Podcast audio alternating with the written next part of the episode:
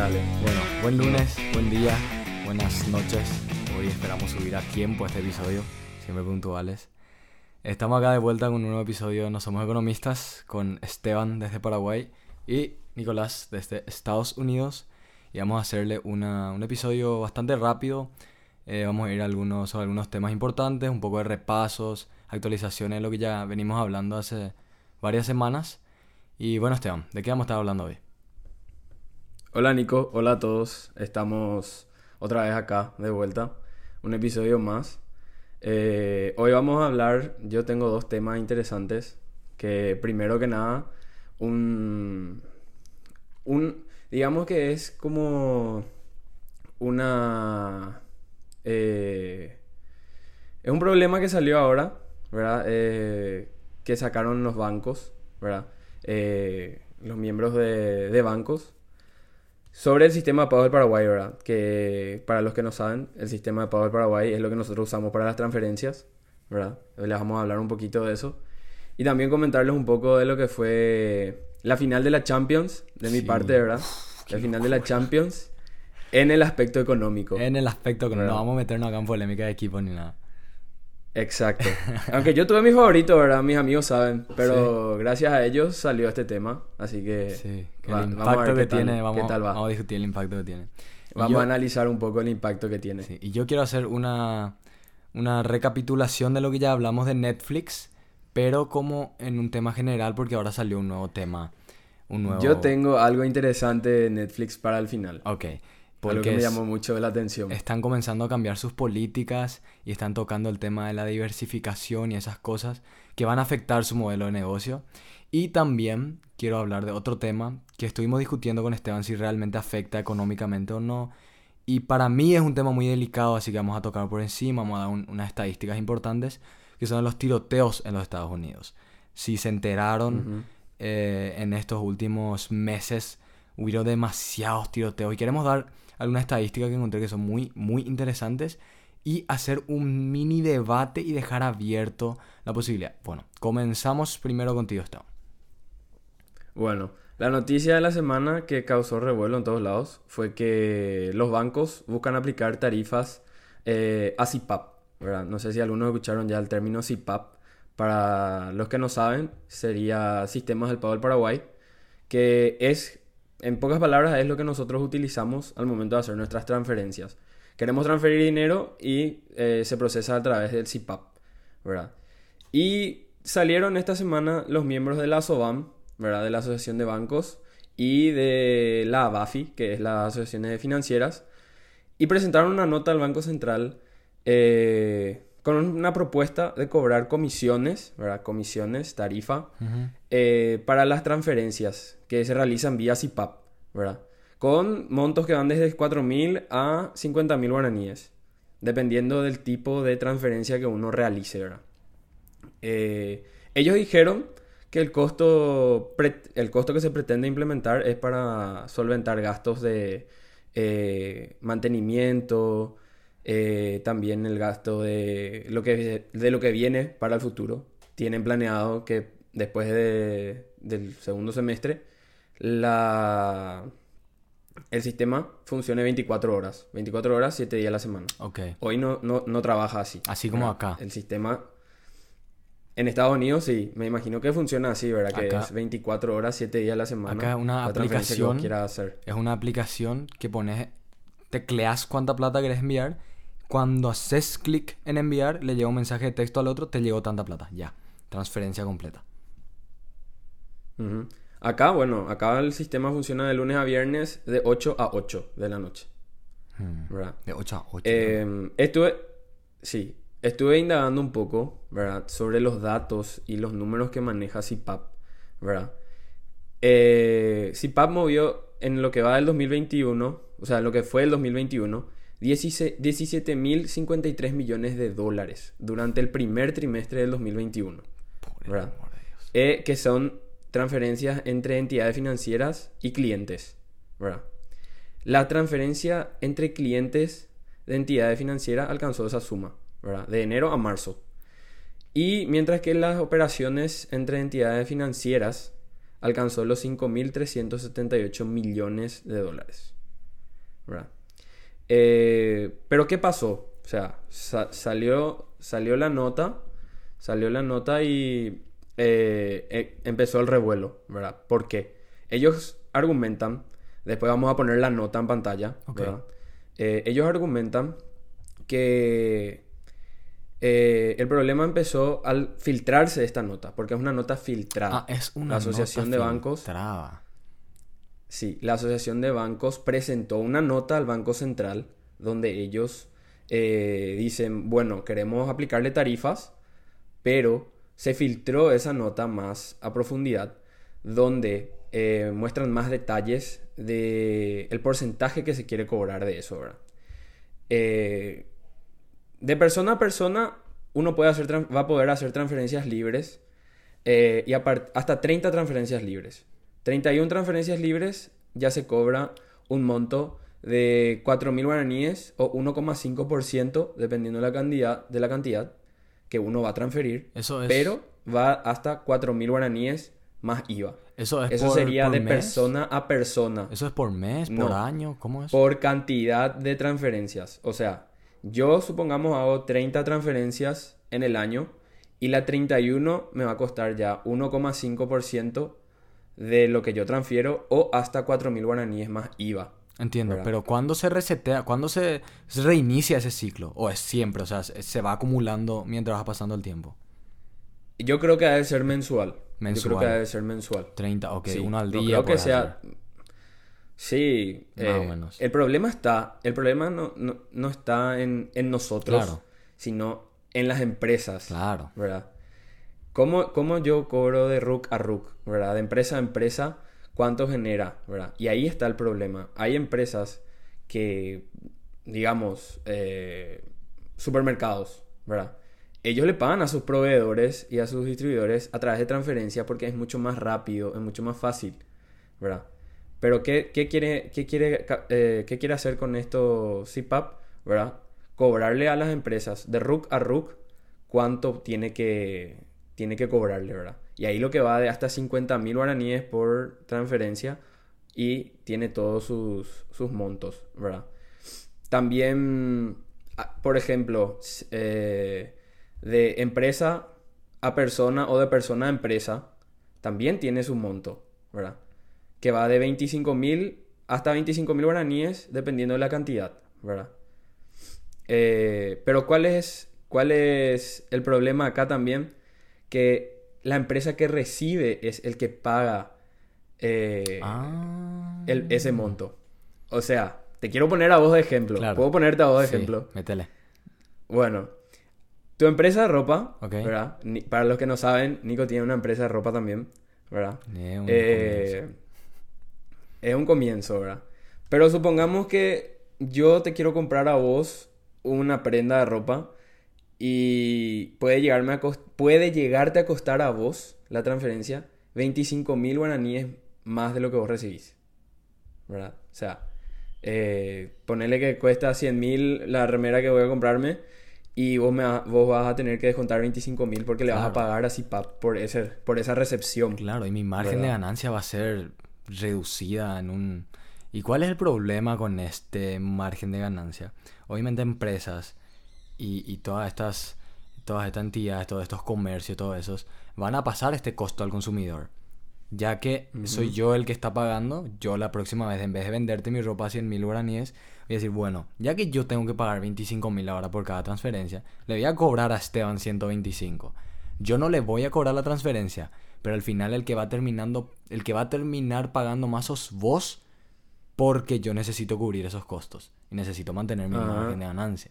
Exacto. Mm. Exacto. Y también eh, depende, depende de cada caso, ¿verdad? Hay casos de que, por ejemplo, eh, como te dije, de empresa a empresa, el que recibe eh, o el que envía, ¿verdad? De empresa a empresa es el que envía, el que paga. De persona a empresa es el que recibe, el que paga. De persona a persona, cuando supera esas 30 transferencias y va a la 31, es el que envía, el que paga, ¿verdad? Eh, es muy, es, es muy vidrioso. Es muy complicado, sí. Es muy complicado Es y es, es como eh. que yo veo como que esto va a generar un, un desuso de CIPAP, Sí. Porque es tan, tan accesible y es tan, Claro. tan fácil hoy en día Claro, hacer una transferencia. la simplicidad. Entonces, La es como que nos estamos volviendo para atrás, ¿verdad? Mm. Nos estamos yendo para atrás en el sentido de que eh, estábamos tan actualizados, era algo novedoso, era algo súper, súper bueno este tema de pagar nomás ya por tu teléfono. Eh, Para clarificar, Entonces- esto, esto todavía no está activo. Esto sería un proyecto No. y... ahí voy. Ok. Después de tantas críticas, el Banco Central del Paraguay salió y dijo que no va a pasar esto, que ellos creen que no es propicio en el contexto actual en el que estamos, ¿verdad? Porque varios sectores salieron a decir, no, esto no puede pasar. Porque es como que dejas de, de usar el sistema. Mucha gente va a dejar de usar el sistema. Claro. Muchas empresas van a dejar de Sí, usar el sí, sí, sistema, totalmente. ¿verdad? Y, la cantidad de dinero que mueve Como decís, eso es volver para mucho. atrás. Eso es volver para atrás. O sea, pasar de un método rápido, transferencia y tal cosa, ahora la gente que va a hacer giros. Porque es más barato. Sí, no, vol- volver a los cheques. Volver a los ¿verdad? cheques, La idea de. CIPAP, la idea de CIPAP era justamente eh, eliminar ese uso de cheques. ¿Verdad? Hay gente que hoy en día usa cheques, ¿verdad? pero antes las empresas pagaban y, es- y era como que te pagaban en cheque. O sea, eh, ahora no se usa más eso y te pagan todo vía transferencia. Por eso te digo, los más afectados son estas empresas grandes que mueven mucho dinero, como los supermercados, los shoppings, no sé, eh, gente, empresas grandes, ¿verdad? Y ellos Y dijeron que le- van a único- disminuir sus tasas o no van a aplicar esto. No, hasta ahora no van a aplicar esto. Y la idea de que CIPAP funcione 24 horas, 7 días a la semana, a partir del segundo semestre del año, sigue también en pie. Porque la Asoban salió a decir de que esto es para cubrir los costos, los costos del sistema de seguridad y todo eso. Por un lado yo entiendo, está bien, me parece también tipo justo que quieran cubrir esos, esos costos, pero no es algo que podés hacer de un día para el otro, porque fue de una mañana a otra lo que, lo que hicieron, ¿verdad? Presentaron la nota, se filtró y se, se generó un revuelo gigante por esto. Mucha gente salió al instante a, a, a quejarse y no, no, no pasó, por suerte, no pasó. Eso dice el, el Banco Central del Paraguay, ¿verdad? Ok, qué interesante, qué interesante. Sería bueno ver cómo avanza esto, cómo evoluciona y si damos un paso atrás o, o seguimos hacia adelante, boludo. No, y la idea es que se promueva, ¿verdad? Esa digitalización. Porque eh, hay que adaptarse a los tiempos. O sea, eh, yo no, yo si me voy a Estados Unidos creo que ya no hay más cheque, ¿verdad? No sé. No, es, es totalmente Ha- ha de diferente. haber. Eso, eso es algo que yo explico. Tenemos que hacer el episodio de diferencias, de diferencia entre Estados Unidos, porque ay, preguntan mucho y es demasiado complicado. A mí cuando me preguntan acá, ¿qué es lo más diferente de vivir en Paraguay y luego de venir acá en Estados Unidos? Y yo siempre le digo que es la digitalización, esa rapidez que tienen de hacer todo. Acá todo es demasiado rápido. Las personas no tienen un solo billete en sus billeteras. El usar billete es como es tan ridículo como en Paraguay irse a pagar con cheque. Eh, Te vas a comprar algo y quitas un cheque y te van a mirar así con cara de ¿qué, qué estás haciendo? No, no, no quiero tu cheque. Si acá pagas con billete, ellos te miran mal. No tienen cambio, no tienen, no tienen vuelto, no tienen, no tienen billetes. ¿Entendés? Y toda ¿Y el transporte público? ¿Cómo usa? También es digital ya. el transporte por público es gratis acá. A mí, para nosotros los estudiantes Ah. es gratis. Eh, te subí, mostras Ah, tu ok, ok. cédula de estudiante. Mejor no muestro en cámara, Porque- ¿no? Eso sería peligroso. No. es verdad, a mostrar.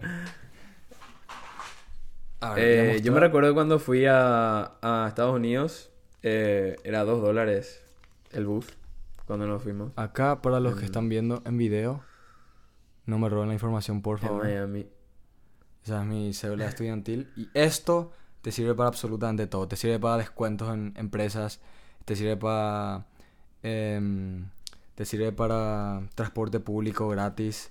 Te sirve para un millón de cosas ese. Y es reconocido en todas partes. Yo tuve, yo tuve mi AirPods gratis por esta cosa. Cuando compré mi computadora me dieron un AirPods gratis por ser estudiante. Y con descuento y todo. Wow. Wow. Sí. Bueno, genial, muy Interesante. interesante. Pasamos al siguiente tema. Sí. Y yo quiero volver, los que ya escucharon de Netflix la última vez, quiero volver a recapitular un poco Y escucha esto y te vas a asustar, Esteban. Netflix ya cayó 71% en la bolsa en los últimos seis Wow. meses. 71% en los últimos seis Muchísimo. meses. Y como dimos la última vez, las excusas barra explicaciones que dio Netflix es la guerra, el, el aumento de competidores, que ya no estamos en confinamiento, o sea que la gente no tiene tanto tiempo para ver shows, de también, mm, no sé, ya, ya hablamos de esos temas. Pero ahora hay un nuevo, un nuevo elefante en la pieza, así se le dice, no sé si esa es una frase real. Pero hay un nuevo gran problema en Netflix, que es su cultura de la cancelación que tienen. ¿No les, pasaron de- no les pasó que vieron esto- estas nuevas series e incluyen demasiada... Es como una inclusión muy forzada. Hay mucho negro, hay mucho gay, hay mucha lesbiana, hay mucho y ya incluso se vuelve pesado. Y yo ya hablé con esto con muchos amigos y Netflix se está dando cuenta de eso, porque este es un público menor pero muy ruidoso. Son esas personas que no, la inclusión, que esto. Yo estoy 100% a favor de la inclusión, pero no estoy a favor de que una empresa cambie toda su política por un pequeño grupo de personas. Eso no debería ser así. Ujú. Es Entonces, que fue moda. Claro, es como seguirle a la moda y eso realmente no está ayudando a la... Si, si estás haciendo con un fin económico y con caerle bien a las marcas, lo mismo que pasó con... con ¿Cómo se llama esta marca de modelaje tan famosa de mujeres? Em, Victoria's Victoria's Secret. Secret. Que comenzaba a cambiar sus modelos. Ujú. En vez de poner a mujeres flacas y lo que sea, lo que siempre Ahora fue- ya no tiene más angels, tiene personas famosas que eh, promueven su, su lencería, ¿verdad? Sí. Y también promueven estilos de vida que no son del todo sanos, no comer, no comer carne, no comer esas cosas. Es científicamente comprobado que eso no es sano. Entonces, estás promoviendo algo muy ruidoso para una minoría y que afecta a esa mayoría. Esa mayoría silenciosa, pero que afecta, que al final sigue siendo, se- se- se- seguimos siendo nosotros. Entonces Netflix está cambiando sus políticas. Y esto está afectando muy mal porque ellos están diciendo, mira, están comenzando a eliminar esto porque está causando muchos problemas este de la inclusión. Es que es un tema muy vidrioso, muy complicado. Pero, pero vos sabes, vos sabes que justamente yo tengo un conocido que buscaron entrar a través de, o sea, buscaron entrar a Netflix a través de producir una serie acá en Paraguay. Y él me estaba comentando eh, que no es solo con los actores, sonidistas, camarógrafos, eh, gente que ayude, extras, todos tienen que tener esas mismas características. Exacto. Que sean de, de descendencia, de otras descendencias, que sean, eh, que tengan otra orientación sexual, todo. Todo está en su política. Sí. Y ahora que me decís esto, es como que Sí. cam- cambió totalmente Y ahora. está cambiando y están, ¿y qué están haciendo? Están diciendo, mira, acá hay un contrato, acá no me importa qué sos ni cómo sos, vas a trabajar para y por la empresa. Entonces Netflix está Ajá. comenzando a despedir a esas personas que no piensan igual que ellos, que no quieren seguir las políticas de la empresa. Está poniendo mano firme sobre la mesa y diciendo, mira, muy lindo, muy bonito todo lo que pasó, pero esto nos está afectando a nosotros. Hay un público allá que tal vez no que quiere... no le gusta tanto Claro, ver que no quiere este ver públicamente esta, este choque cultural. Hay mucho, hay mucho de qué hablar acá. Y sinceramente ni siquiera me quiero embarrar con este tema. Solamente quiero informar de lo que está pasando. Y anunciaron que no van a seguir con eso. No van a seguir con eso. Van a cortar, van a parar, van a volver a como estaban antes. Hoy en día el humor negro no se puede hacer. No, Hoy en día haces una serie... Hace poco se hizo una serie sobre... algo sobre París. Y los salieron la gente de París a decir, mira, nosotros no somos así. Y se volvió todo un, todo un, un, un desmadre, un, un revuelo porque las personas de París no se sentían identificadas. Y entonces estás entrando en, un, en, un, en un mundo tan, tan complicado en querer satisfacer a, a demasiados bandos que al final terminas enojando a ambos. A los que no les gusta eso, dicen, ah, yo no quiero ver esto porque no me gusta eso. Y a los que le gustan, dicen, ay, esto no me representa.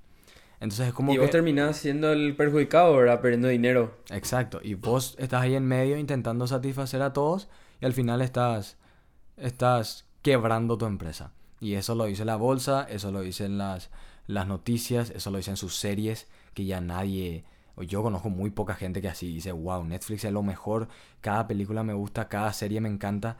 En serio conozco pocos fanboys de Netflix. Sí, la verdad que sí. Eh, Netflix cambió mucho y no sé, eh, para seguir debatiendo un poquitito de ese tema justamente, yo tenía algo preparado en Netflix que no sé si puede ayudarle a Netflix, pero la plata que gastaron por esta serie, eh, no sé si le va a beneficiar en algo. La verdad que yo no escuché nada sobre esta serie, pero... ¿Cuál es? Este viernes salió la cuarta temporada de Stranger Things. Ok, ok, ok. una de las series que, que causó un revuelo en Netflix, que le dio mucha, mucho dinero. a Netflix. Y hoy están gastando 30 millones de dólares por episodio. ¿Verdad? Es mucho, mucho dinero por episodio. 270 millones fue la inversión total de Stranger Things, la cuarta temporada. Y ellos están cada vez más abajo. Sí. Ellos están cada vez más abajo. Y no sé, yo, a mí me gusta la serie, no voy a negar, ¿verdad? Yo nunca vi. Eh, ¿Recomendado? Escuché mucho. Es, es buena, pero, pero fue cayendo, cayendo, cayendo, cayendo. Pero No, no mejora con, eh, con vino, las temporadas. vino esta cuarta temporada como para cerrar, ¿verdad? La última temporada y vino con la esperanza de revivir eso. ¿verdad? Eh, la serie es interesante, la verdad. Pero me puse a pensar, bueno, si Netflix, Netflix está tan mal, ¿por qué gasta tanto dinero en una serie que capaz le haga perder muchísimo dinero? Porque si la serie es muy mala en la cuarta temporada, ¿cuánta gente se va a desuscribir de Netflix? ¿Y cuánta gente se suscribió solamente para ver esta para cuarta temporada? Claro. Sí. Esa, esa es una estadística Porque hay gente importante que... que- hay que buscar, ¿eh? ¿Cuántas personas se suscribieron Claro, o sea- al salir estas, esta serie? Mucha gente, mucha gente por lo menos conoce Stranger Things, ¿verdad? Y Yo conozco. hay mucha gente que sigue. Capaz no haya visto o capaz quiera ver a partir de esto. Pero siempre pasa, yo me puse a pensar, siempre pasa. Vos haces tu serie, es súper genial la serie. Y llega la cuarta temporada y es como que se desinfla. O la última temporada y se desinfla. Parece que se apagó tu serie. Te quedaste sin ideas.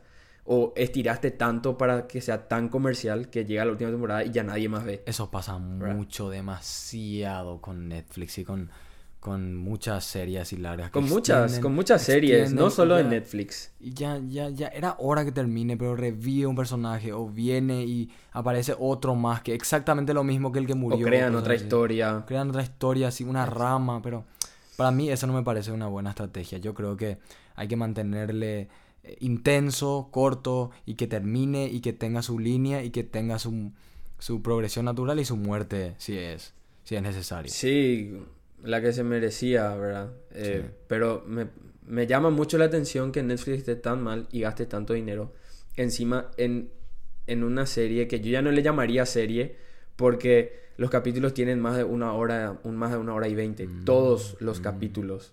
Bueno, eso por lo menos justifica tanta plata gastada, porque yo sé que no, nunca vi ningún Ajá, solo episodio. ¿Para pero qué vas a hacer? que- ¿Para qué vas a hacer una serie tan larga? Tan larga, así, no sé, tiene que ser una historia que, que nunca se terminó de contar para que sea un- una serie tan larga, ¿verdad? Sí. Porque empezó tan bien, la verdad que empezó tan bien Stranger Things y fue bajando a poco su Es calidad, original de pero- Netflix, ¿verdad? Sí, es original de. Netflix. Y trajo actores que hoy están en la... O sea, que gracias a esa serie hoy tienen un- un- una aparición muy grande en varias, en varias empresas. ¿Verdad? Sí. Bueno, ¿cuál era tu siguiente tema? siguiente. Esteban? Bueno, yo quiero debatir un poco sobre el tema de la final de la Champions. Ok. Porque eh, como todo torneo gigante, ¿verdad? Mueve tanto dinero y me puse a pensar, bueno, ¿cuánto, qué, qué beneficio tiene la Champions para Europa y más todavía en una ciudad tan cara como fue París, ¿verdad? París el se sábado vuelve- pasado, París se vuelve en el, en el lugar con más finales de Champions. Escuché eso. ¿sí? Sí, ¿En serio? sí, más finales con Champions. Eh, O está por estar. bueno. Creo que está empate. Pero está por estar. Yo creo que en Madrid más o menos está en la Mm. misma, en la misma, en la misma situación. Pero bueno, el sábado pasado fue la final de la Champions League. Que primero que nada, luego a mí me parece así ni para la final de la Libertadores los perros se organizan Esto tanto escrito. como para la final de la Champions. Estuvo escrito, esto no, no tiene sentido lo que pasó. Lo que pasó en ¿Cómo este se organiza año la no gente? tiene sentido. Cómo se organiza la gente para la final de la Champions es totalmente diferente para la, la final de la Libertadores, ¿verdad? Pero tiene su razón. Están los mejores jugadores del mundo, están en esos dos equipos que disputaron la final, entre Real Madrid y Liverpool, ¿verdad? Eh, y como dije, se jugó en Francia, ¿verdad? Se jugó Fran- en Francia, que Francia está recibiendo con todos los, los eventos deportivos, porque de aquí a dos años va a recibir los Juegos Olímpicos. Mm, París es la sede de los Juegos Olímpicos 2024. tampoco. Y tuvieron que cambiar la final por el tema de la, del conflicto Rusia-Ucrania. Porque prim- primeramente se iba a jugar en San Petersburgo. Después pasó lo que pasó y mudaron a París. ¿Verdad? Son golpes Eh, muy duros a la economía. Eh, las sí. Olimpiadas atraen mucha gente, mucho, muchas noticias, mucho. Eso es un golpe duro. No, no, no. La final se mudó. La final de la Champions Ah, la final de se Champions. mudó a París. Ah, no los Juegos eso. Olímpicos. Ah, ok, ok. Los. Juegos Olímpicos. Los Juegos Olímpicos. eh, Sí, ya estaba hecho- Siempre fue en París. Ah, ok, ok, ok. Ya estaba hecho para París. Ok. Bueno. En materia económica, la expectativa de este año era superar los 2.797 millones de euros que se recaudaron en el año 2021.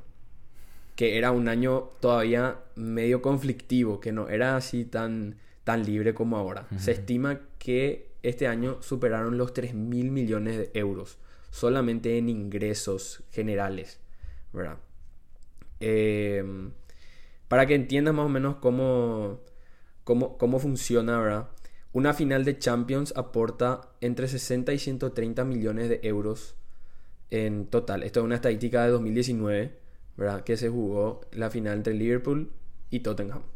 De los cuales eh, 123 millones Recuerdo se quedan en la economía y 63 se quedaron en el lugar del... de- o sea, 123 millones se mueve por todos los equipos, la- la- eh, los viajes y todo. Y 63 millones en aquel entonces se quedaron en Madrid, donde fue la final, ¿verdad? En gastos de comida, hotelería, en todo eso, ¿verdad? 63 millones de ingresos en un día. Imagínate, no es luego ni un fin de semana, Claro. en un día. Sí, una locura. Bueno. Eh, los precios de la entrada este año estuvieron entre 70 euros y 670 euros. 690 euros. ¿Verdad? Que eso fue más o menos en abril empezaron a sacar y ellos operan de ese sistema, ¿verdad? De la categoría más, más baja a la más alta para los lugares. Digamos que categoría 1 es atrás de uno de los arcos y categoría 4, que es el más caro, está ahí en medio de la cancha. Oh, digamos, preferencia. ¿verdad? A la Preferencia. altura de- Preferencia, sí, exactamente. Bueno. eh, y el valor de reventa de entrada también eh, va entre 2.500 a 6.000, 4.000 euros, dependiendo del lugar. Eso también mucha gente aprovecha y va. Sí, la reventa Bueno. es un negocio, pero... La reventa es un negocio fijo, un negocio... Estábamos pensando con otros amigos, bueno, nosotros vamos a comprar la entrada eh, antes y vamos a comprar dos, uno para mí, otro para reventa, porque así ya tenemos para el año que viene otra vez. Estábamos diciendo, ¿verdad? Eh, también estuvimos viendo precios de comida ese, ese día con mis amigos. Eh, una hamburguesa en el estadio cuesta 10 euros, ¿verdad? Que sería aproximadamente 80 mil guaraníes. Una Eh, hamburguesa que- seca. Con medio, medio tomate y probablemente un pan duro. Y te va a costar 10 euros. ¿Vos, vos decís? No Sí. creo que sea Es como que la por, chipa por el volumen, por el volumen de personas no van a, no van a poder hacer algo. Y además es lo único que hay. O sea, no, ¿qué, qué vas a comer? ¿Qué más vas a comer? Es lo único que tenés. No, no, tenés por- no tenés incentivo de mejorar tu producto si la ganancia va a ser lo mismo. Si pones un pedazo de pan y le tiras así tal cosa y vas a cobrar 10 euros. O si haces un gran combo con cheddar, con bacon y lo que sea, vas a seguir cobrando lo mismo. O incluso... No, claro que no. No, no, no, el negocio no funciona así. Bueno, en términos de hotelería, el precio de una habitación de 3 estrellas pasó de 155 euros a 1757 euros. Y, Un hotel 3 estrellas. y en Europa, hay que saber eso. en Europa, yo que tuve la bendición de irme en Europa, todo es demasiado chico y comprimido. Nosotros nos fuimos con papá en, en una zona X y pagamos un hotel pequeño, un hotel, ni siquiera era feo el hotel, pero la pieza era tan pequeña de que la cama ocupaba creo que más del 50% de la pieza y el baño estaba debajo del water, del... Para alguien que no sabe qué es water, ¿cómo se dice water? En otra palabra. Eh, inodoro. Inodoro. Debajo del inodoro. Entonces, vos tenías que sentarte en el inodoro para bañarte. O viceversa. eh, sentarte en la cosa debajo Wow. del- de la ducha. El espacio es demasiado reducido. Yo me imagino un hotel de tres estrellas. De ser no la mejor. No la mejor estadía por tres mil dólares. No, y son, imagínate, eh, ha de ser, ha de ser muy compacto, como decís. Yo nunca me fui a Europa, pero igual, me imagino que ha de ser muy compacto. El hotel de cuatro estrellas de 230 dólares, eh, euros a 1980 euros. Y los de 5 estrellas de 2.750 euros a 4.000 euros aproximadamente. ¿Verdad? La noche. ¿Y por qué? Sí, la noche, ¿verdad? Pero, ¿por qué es tan caro este tipo de eventos? Porque hay varios factores detrás, ¿verdad? Uno, la ciudad. París no es una ciudad barata. París es uno de los lugares más caros de Europa, estoy muy seguro. Otro, los equipos que juegan en la final. Son los mejores jugadores del mundo. Eh, de acuerdo, o sea, acá saqué un fragmento de una, de una estadística, ¿verdad? De acuerdo con el estudio de Brand Finance sobre los 50 clubes más valiosos del mundo, Real Madrid es el club más valioso del mundo, uno de los equipos que disputó la final, con una valoración de 1.525 millones de euros. Y Liverpool es el número 4 con 1.272 millones de euros. Por curiosidad no tenés el segundo y el tercero. Me dio curiosidad tu estadística. El- entre ellos están el Manchester City como número 2, 1.327 millones de euros. El Barcelona con 1.325 millones de euros como número 3.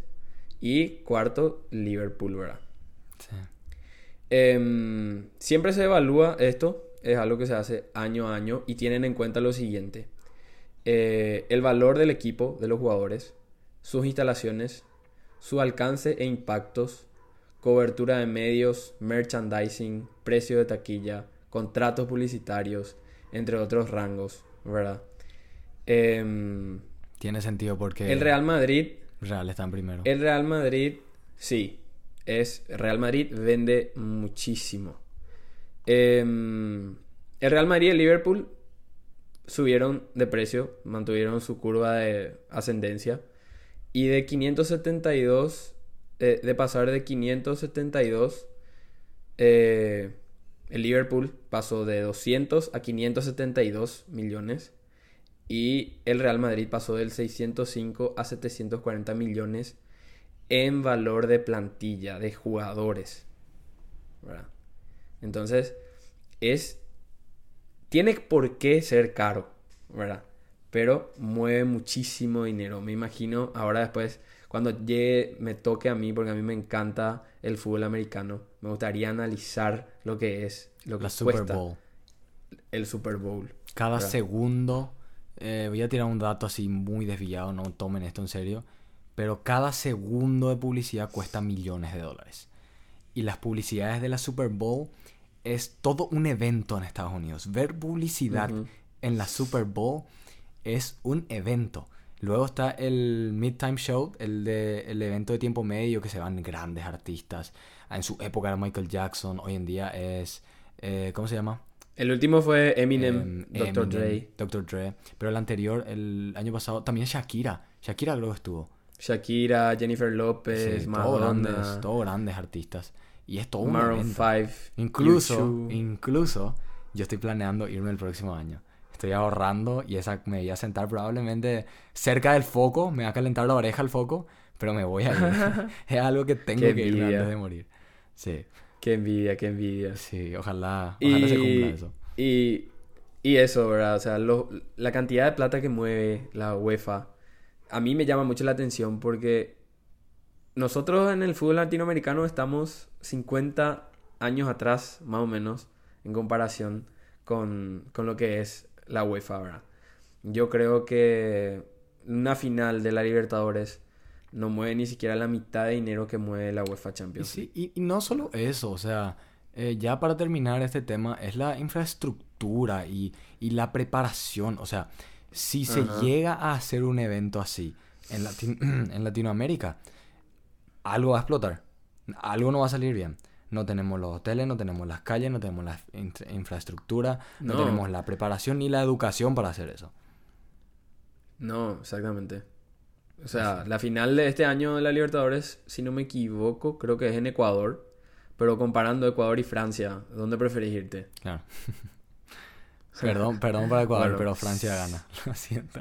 Siguiente, siguiente tema. Siguiente y último tema grande, que lastimosamente vamos a pasar a un tema más serio, más, se podría decir triste, que serían los tiroteos en los Estados Unidos. Y tengo acá unas cuantas estadísticas que para los que están viendo esto en YouTube o en versión de video en Instagram, voy a poder ponerles en pantalla y los de audio les recomiendo que vean, pues las estadísticas son bastante impactantes, cuanto menos. Te voy a compartir pantalla, Esteban, para que puedas ver conmigo. Ok. Ahí. En Estados Unidos, no sé si escucharon, hace pocos días un muchacho de 18 años se mete en una escuela en Texas con dos fusiles de guerra y mata a 18 estudiantes, a 18 personas, incluyendo dos mayores. Todos niños entre 7 a 10 años. Imagínate ese dolor de, de- de ser un padre y que te enteras de que hubo un tiroteo en tu en la escuela y ¿Con qué? co- Con, toda la confianza del mundo que vos le mandás a tu hijo al colegio para que vaya y Es- vuelva. weón. es demasiado triste. Ha de Es- ser horrible. la situación es Ha demasiado horrible, triste. no. Y entonces, ahora voy a mostrar unas cuantas estadísticas y luego voy a abrir un debate que no vamos a discutir hoy, pero voy a dejar los dos puntos para ver qué opina la gente. Acá, en esta primera gráfica, puedes ver cómo... Está en inglés, pero voy a traducir. Acá en esta parte se puede ver cómo eh, la gráfica hacia arriba, la vertical Y, sería el... eh, cuántos tiroteos masivos hubo entre 1966 y 2012 y hacia la derecha la cantidad de armas que tiene ese país.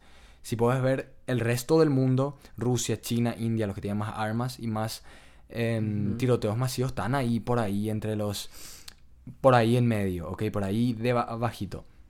Y Estados Unidos es el único país que se encuentra altísimo en eh, tiroteos masivos y en propiedad de armas. Si puedes ver acá arriba es simplemente Sí. con esto es demasiada, esta es demasiada diferencia, o sea, esto es esto es demasiado loco. Acá vas a entender mejor.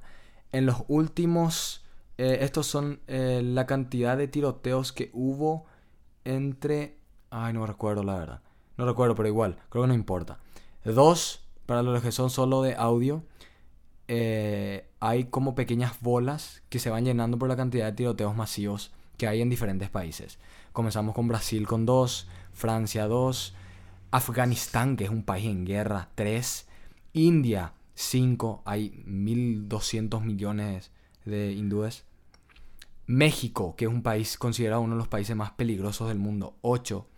Y luego vamos con Estados Unidos, 288 tiroteos masivos. Estos son tiroteos en lugares públicos nomás. Esos ¿verdad? son tiroteos, tiroteos masivos. Ya sea la última vez Ajá. hace dos semanas, o ponele que tres semanas, un tipo en Nueva York, un, un joven blanco, porque hay que decir eso, entró en un barrio negro, en un supermercado, y grabó desde Twitch, transmi- eh, transmitió en directo un tiroteo entrando en un supermercado con una escopeta y matando personas. Y la parte que más causó, no sé cómo decirle, como repudio, fue que le encontró a un blanco en el piso tirado y como así, con las manos en la cabeza, y él le dijo, I'm Y sorry. no le disparó. Le dijo perdón y se fue a matarle a otras personas. Luego vinieron los policías y la no, no le mató. Le dejó, él Wow. iba matando como si fuese Call of Duty, matando, tuf, tuf, matando a gente en el supermercado. Le encuentra a alguien en el cajero tirado y ve su color de piel y le dice, I'm sorry. Se da la vuelta y se va a matar más gente. Es Wow. Es ridículo. Obviamente fue un tema racial. O sea, no, hay- no, no creo que hay que discutir eso. La cantidad total de tiroteos en Estados Unidos desde 1982 y mayo de 2022 es 128.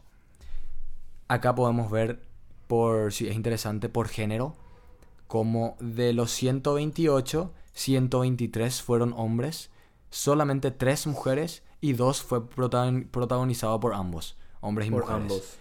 Y luego tenemos Wow. acá que es por etnicidad. 68 de ellos blancos, de raza blanca, 21 de raza negra, 10 latinos, miren por dónde estamos, 8 asiáticos, 5 otros, 3 americanos nativos y 13 que son, eh, que sería no claro, que sería como no se identificó. Y esta es una de las gráficas que más me sorprende. Esta yo creo que es la más interesante de todas. Por edad. Mira la concentración para los que solamente están escuchando audio.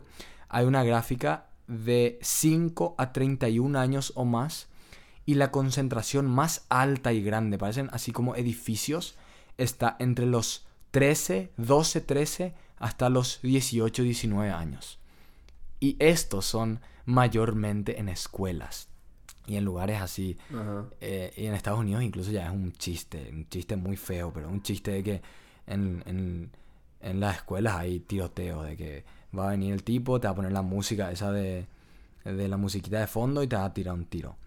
Y acá, el último, la última gráfica que tengo, que la causa principal de muertes en 2020 para niños americanos, la causa principal de muerte era por disparo de arma, con 4.300. El COVID-19 estaba en nada, porque en 2020 el COVID mató mucho, muy pocos niños. Está por debajo de accidentes de vehículo, que probablemente en Paraguay es el número uno. Por debajo de cáncer, por debajo de cualquier tipo. Es la causa principal de muerte de niños americanos en 2020. Y en 2020 justamente fue el año en el que más personas, en que más tiroteos masivos hubo en, en los Estados Unidos. Y con todo Siento que esto, estábamos todos encerrados. y probablemente, eh, son muchos factores. Y aquí viene la... No, pero te digo, eh, tipo, la estadística es muy alta para un año donde nosotros estábamos todos encerrados. Sí, totalmente. Totalmente. Bueno. Y la. Las dos. Los dos bandos están. O sea, las dos discusiones, los dos tipos de pensar son. ¿Es algo regulatorio? ¿O es algo de cultura, educación, racismo? O estas cosas. Están los que dicen que locos hay en todos lados. Paraguay tiene sus locos. México tiene sus locos. eh, Europa tiene sus locos. Pero ellos no tienen acceso a rifles. Ellos no tienen eh, AK-47 debajo de sus camas. O, o la, la tenencia de armas en Estados Unidos es muy común. Acá donde yo estoy, en mi universidad, se pueden tener armas en la universidad. En lugares en donde no puedes meter tu pistola, te dice que no metas tu pistola en bancos y esas cosas. Pero en la clase se pueden meter armas. Hay clases de criminología en donde a un compañero se le cae un arma y el profesor totalmente sumiso, como si fuese que se le cayó un, un lápiz, le dice, Un lápiz. por favor, eh, descarga el arma y guarda en tu mochila, le dice. Y vos te quedas así, ¿qué, ¿qué Wow. pasó? No, no so- para mí eso me, me- me causa mucha impresión. Es muy chocante, es muy chocante. Entonces, están lo que dicen que es que loco hay en todos lados, pero nadie tiene acceso a armas. O sea, en Paraguay, si vos estás loco y querés hacer una locura, te vas con cuchillo, te vas con un destornillador, pero no con un AK-47. Y luego está el otro bando que dicen que hay muchos países que tienen acceso a estas armas. Que hay, que hay posibilidad de conseguir como países en guerra, como viste, Afgan- Afganistán y todos esos países. Pero que la gente no, no por eso agarra y se va y le vacía un cargador a una criatura en un colegio. Suiza es considerado uno de los países con más armas por habitante en el mundo. Y no tiene un tiroteo masivo desde 2001 no tuvo un tiroteo masivo desde 2001. En Estados Unidos Wow. hay por poco diario. O sea, es, es algo semanal, es algo ya hasta normal. Entonces, ¿cuál es el bando que queremos apoyar? el quitarle armas a todo el mundo o es un tema racial. Porque obviamente el tema racial afecta mucho. Este tipo que se fue a Nueva York se fue a matar negros. Eh, estas personas jóvenes sufren Sí. problemas de depresión, problemas de cosas así. Entonces, ¿qué- ¿cuál es el problema? ¿Es que todo el mundo tiene demasiado acceso a armas? ¿O es que la, esa cultura de armas y de, de matar o de, de solucionar las cosas de esa manera está muy arraigada en la, aquí? ¿Qué, qué opinas, Esteban? Son, son demasiados factores. O sea, eh, primero está el factor racial, después está el factor de que, no sé, por tu seguridad misma vas a querer tener un arma porque todo el mundo tiene armas. O Claro. sea, vos no le vas a identificar a la persona que está loca, pero vas a decir, yo también quiero tener algo para defenderme, ¿verdad? Eh, pero el, el- el tema racial eh, es muy, muy, muy grande en Estados Unidos. Es algo que yo veo, ¿verdad? Por las estadísticas que mostraste también. Y yo creo que por seguridad mismo. Pero ¿por qué la gente... O sea, yo estuve escuchando mucha gente eh, que vive en los Estados Unidos que estaba opinando y diciendo que los políticos no permitían sacar las armas por intereses o por algo, no sé. Yo calculo que cuánto dinero ha de mover la industria de armas en Estados Unidos, ¿verdad? Y quiénes están involucrados en ese sistema, ¿verdad? Porque si los senadores mismos no, no, no cambian eso, ¿quién va a cambiar, verdad? Claro, hay muchos Y hoy es como que yo, un, yo, un ser humano normal ya que no, no sé, no está acostumbrado a eso, para mí es muy chocante. O sea, yo veo este tipo de cosas y no te da lo, o sea, te da miedo irte a los Estados Unidos. Porque Claro. Cualquier persona puede sacar un arma y te puede meter un tiro. Y justamente. Y es normal. Y, eso también, y eso también afecta ya, hablando de lo económico, eso va una malísima imagen a, a Una lugares una imagen horrible como. Texas, Kansas, incluso que acá es muy todo muy nacionalista, muy Trump, muy libre armas. Acá la tenencia de armas es legal desde los 18 años, pero no puedes tomar Sí, es la alcohol. cultura. Y es la cultura. Es la cultura. Sí. Es la cultura. Yo creo que también influye mucho la cultura. Pero yo, yo digo que eh, algún, alguna solución hay que encontrar porque no puede seguir así, ¿verdad? Yo creo que deja una muy mala imagen, como decís. Pero es como que también al mismo tiempo decís, bueno, todo el mundo tiene armas, qué miedo. Yo también creo que voy a tener un arma porque cualquiera te puede meter un tiro y ¿qué pasa? ¿Verdad? Claro. Eh, Y en Texas- ¿qué van, a, ¿Qué van a hacer? En Texas incluso es permitido, tenés permiso de disparar a alguien en tu propiedad. Si alguien está en tu propiedad, puedes disparar. Entonces es como, bueno, te- se te fue la pelota en el patio y él tiene permiso para dispararte. Es, son muchos factores.